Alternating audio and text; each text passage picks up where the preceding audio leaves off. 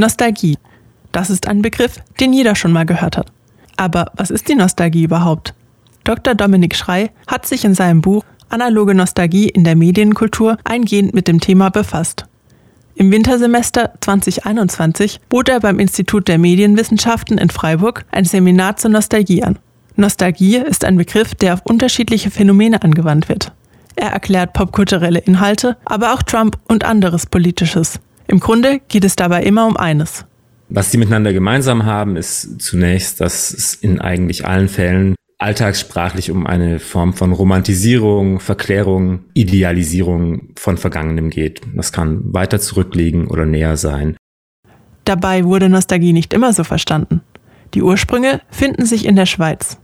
Also es ist ein Begriff, der im späten 17. Jahrhundert geprägt wurde, aus einem medizinischen Kontext kommt und äh, zusammengesetzt aus zwei griechischen Begriffen, Nostos und Algos, also Heimkehr und Schmerz, ein, eine Erkrankung Schweizer Männer vor allem, äh, Söldner dann im Ausland bezeichnet hat tatsächlich als potenziell tödliche Krankheit. Später dann wechselt das so ein bisschen, also weg von den Söldnern hin zu eher Kindern, jungen Frauen, die im Ausland als Dienstmädchen arbeiten. Aber dieser, dieser räumliche Bezug bleibt sehr lange bestehen eigentlich, bis er dann im 19. Jahrhundert immer mehr abgelöst wird von diesem zeitlichen Begriff, wie wir ihn heute kennen. Das heißt, Nostalgie ist ein Vorläufer posttraumatischer Belastungsstörungen und Traumata.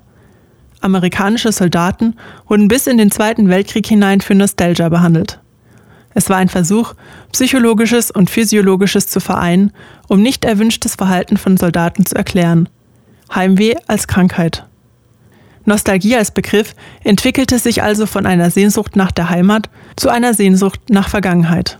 Was ich versucht habe in meinem Buch zu machen, war zu rekonstruieren, einmal wie aus dieser räumlichen Nostalgie eine zeitliche wird, aber andererseits auch zu sagen, wie viel ist noch übrig eigentlich von diesem ursprünglichen Konzept einer eher mit Trauma assoziierten Erkrankung, die weniger diffus auf die Vergangenheit sich bezieht. Und was ich interessant fand, war zu sehen, dass es immer wieder durchaus Verbindungen gibt. Also dass es wie so Schichten eigentlich sind, die man abtragen kann und die auch heute noch in diesem Nostalgiebegriff zumindest mitschwingen. In der Popkultur wird oft mit Elementen gearbeitet, die Nostalgie auslösen können. Diese Elemente werden als Mode of Nostalgia bezeichnet, müssen aber nicht zwingend eine nostalgische Stimmung erzeugen. Diese Stimmung wird Mood of Nostalgia genannt. Schauen wir auf die Popkultur, dann zeigen Filme das Leben von SoldatInnen, also diejenigen, auf die sich die ursprüngliche Krankheit Nostalgie bezog. Ich glaube, dass unheimlich viele Kriegsfilme mit dieser ursprünglichen Konnotation von Nostalgie arbeiten, also mit dieser Sehnsucht nach Heimkehr. Das ist natürlich ein Motiv, das wir unheimlich prominent finden in Filmen. Soldaten, die sich nach nichts mehr sehen, als danach zurück zu ihrer Familie zu können. Und aber gleichzeitig wird natürlich sehr häufig auch das Scheitern dieser, dieser Heimkehr erzählt. Ein, eine Heimkehr, die dann häufig in so eine Art gegenteiligen oder Gegenrichtung mündet, ja, also dass zu Hause angekommen diese Soldaten sich wiederum nach der Kameradschaft sehnen, ja.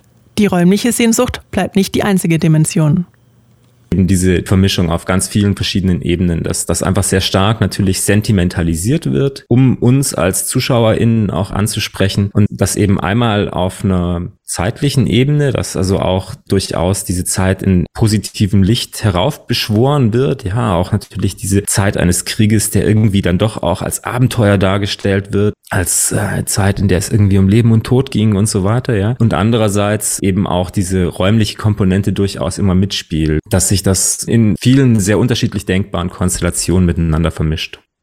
Dadurch sind Kriegsfilme ein Beispiel der Mehrschichtigkeit von Nostalgie. Viele zeigen die psychologischen Auswirkungen und die Sehnsucht nach der Heimat.